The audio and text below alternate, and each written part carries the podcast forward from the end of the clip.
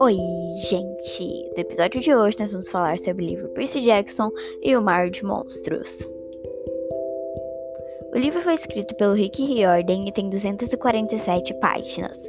Esse é o segundo livro da, da saga Percy Jackson e eu já resumi o primeiro lá no episódio 4. Então, caso você não tenha escutado, corre lá, escuta e depois volta para esse aqui. Bom, o livro conta a história da continuação do primeiro livro, né? Então, depois que acontece toda aquela aventura lá no acampamento Meio Sangue, que a gente já falou, ele vai e acaba voltando para o mundo normal, no caso, o nosso mundo. Aí ele tá estudando noutra escola e ele tem um amigo, surpreendentemente, que é o Tisson, que a gente até pensa que é uma pessoa normal, mas acaba se revelando que não é uma pessoa normal. Enfim, acontece um monte de loucura na nova escola dele, exatamente como acontece no livro anterior. E ele e o Tisson e a Annabeth, que vai lá e resgata ele, voltam pro acampamento meio sangue, onde as coisas também não estão indo muito bem. E é aí que começa o enredo principal da obra, onde eles acabam fugindo fugindo, é, é bem fugindo mesmo, atrás de uma missão para conseguir salvar o acampamento e ao mesmo tempo salvar o amigo dele, que é o Grover, que tava, que lembra, no primeiro livro era um trio, Grover, Annabeth e o Percy. Aí nesse segundo livro a gente também começa com um trio, só que agora o Tisson, o Percy e a Annabeth.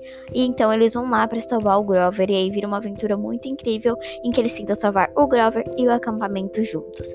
Eu diria que o livro é bastante desanimador no início, devido ao fato de ser praticamente uma cópia do primeiro primeiro livro, porque de novo Percy é atacado por monstros na escola, de novo ele descobre que seu único amigo não é um menino comum e que foi exatamente o que aconteceu com Grover no livro anterior.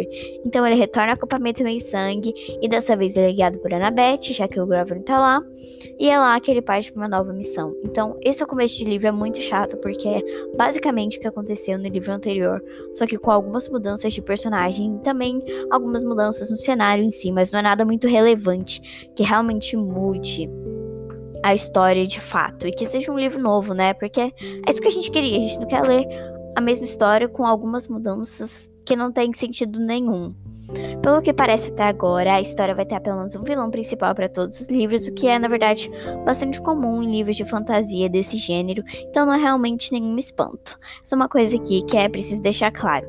Pelo visto, a gente só tem um vilão, apesar de nesse livro, a gente, o Percy, que é o personagem principal no caso, não ter encontrado com esse vilão pessoalmente, ele encontra com os servos desse vilão, que acho que se você já leu o primeiro livro, você já sabe quem são. Mas de qualquer forma, eu não vou falar explicitamente quem são os servos.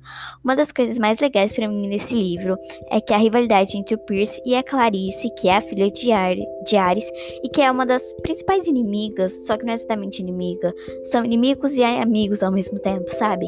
Então, essa pequena rivalidade que os dois têm finalmente ganha forma. Ou seja, eles finalmente começam a competir de verdade. Então, então, quando eles vão, quando o Percy vai atrás da missão dele, a Clarice também vai atrás da missão dela, que é a mesma missão. Eles começam ali numa competição muito louca para ver quem chega primeiro, apesar de no final, é claro, eles acabarem trabalhando juntos e conseguindo terminar a missão juntos. Gente, tem alguns defeitos na narração, como a repetição desnecessária de palavras em alguns trechos, e que, na minha opinião, não fizeram muito sentido e deixaram o livro meio chato por conta dessa coisa de ficar repetindo as coisas e acaba ficando ruim. Ah, e também tem o acréscimo de um novo personagem que é temporário. Esse livro, para mim, foi o acréscimo de personagens temporários completamente. Entre o Tisson, que acaba indo embora no final do livro, eu acho que ele não vai voltar tão cedo. Entre também o Tântulo, gente, que é um substituto do Kirion, o diretor do acampamento. Só que ele é muito chato, obviamente. Ele é que nem o Sr. Day, e é realmente um entojo ali, um, uma coisa insuportável na vida do Percy, que claramente a gente não gosta nem um pouquinho dele. Mas enfim, ele entra nesse livro eu acho que foi. Ele só entrou mesmo pra dar alguma coisa a mais pra história, assim como o Tisson, porque obviamente ficaria meio chato se fosse só a Annabeth e o Percy o tempo todo navegando ali em busca de, dessa missão deles. Então o autor fez isso simplesmente para o livro ficar mais legal, na minha opinião, mas eu acho que eu queria alguma coisa nova, mais inovadora, que não fosse uma repetição assim tão grande de tudo que a gente viu no último livro, que foi basicamente as mesmas coisas. Então deixou isso muito chato. Apesar de ter o Tirson, como eu já disse, ele é um ciclope. E para mim isso é muito legal porque acrescentou novas criaturas, né, ao livro, novas coisas que a gente não tinha visto antes. Mas ainda assim ficou meio chata essa coisa de repetição de personagens, que não é uma coisa aconselhável nos livros, não é algo que eu gostaria de ver. É um livro bom e ruim ao mesmo tempo. Porque quando você pensa que realmente acabou, que pronto, ai meu Deus, acabou o livro, acabou a aventura, foi só isso. Ele começa de novo vem uma nova aventura e ele. Esse é um livro que ele dá as respostas de todos os mistérios que começam no livro, exceto o último mistério, como já é característico da saga Percy Jackson. O livro sempre termina com o mistério a ser resolvido no próximo livro, o que realmente dá uma vontade maior de ler o próximo livro. Esse não foi diferente, realmente termina com um mistério e esse não é resolvido, mas todos os mistérios que foram apresentados lá no começo da narrativa, eles são resolvidos até o final do livro, então não falta muita coisa para ser vista no próximo livro, assim, uma continuação, sabe? A continuação é apenas do mistério que foi apresentado no final do livro. E só isso mesmo. Nesse livro a gente também tem um leve indício do que vai acontecer nos próximos, o começo de um novo mistério, ou seja, o livro todo você passa acreditando que o Percy está na frente do vilão principal, que eu não vou falar quem é, mas na verdade chega lá no final para ele te mostrar que na verdade você tá completamente errado, o Percy não tá na frente coisa nenhuma. Então acho que a gente começa a desenvolver um mistério que vai ser mais aprofundado nos próximos livros e basicamente, na minha opinião, é um mistério bem legal, porque coloca muita coisa em jogo, gente. Uma personagem que eu queria muito ver, muito, muito mesmo, que já tinha sido bastante citada no começo desse livro, no livro anterior também. Ela volta à vida, então provavelmente a gente vai ver a interação dela com o Pierce no próximo livro.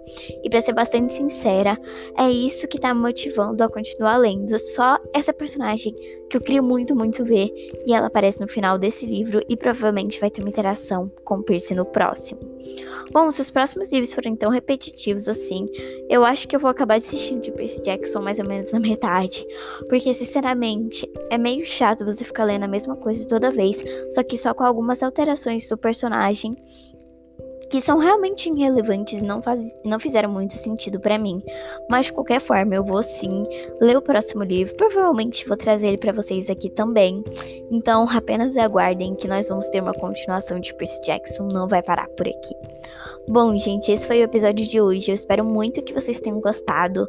Se você gostou, não esqueça de compartilhar com seus amigos, mandar uma mensagem que no link tá aqui embaixo.